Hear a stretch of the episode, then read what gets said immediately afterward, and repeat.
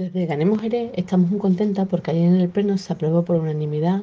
una de nuestras propuestas para que el Gobierno de España, la Junta de Andalucía y el propio Ayuntamiento pongan en marcha programas específicos dirigidos al cuidado de los trabajadores y trabajadoras del sistema público de servicios sociales que han estado y están en primera línea de lucha contra las consecuencias de la pandemia.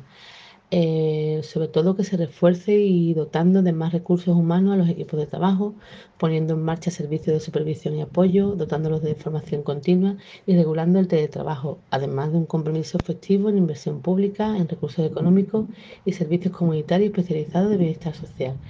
Eh, en un momento como el actual se, se, hace imprescindible el cuidado y el apoyo a todos los profesionales. Hemos de convertir esta crisis en una oportunidad para la formación y el bienestar de los trabajadores y trabajadoras del sistema del público de servicios sociales, lo que sin duda repercutirá directamente en la calidad de los servicios prestados y el bienestar de la ciudadanía a la que dirigimos nuestros servicios.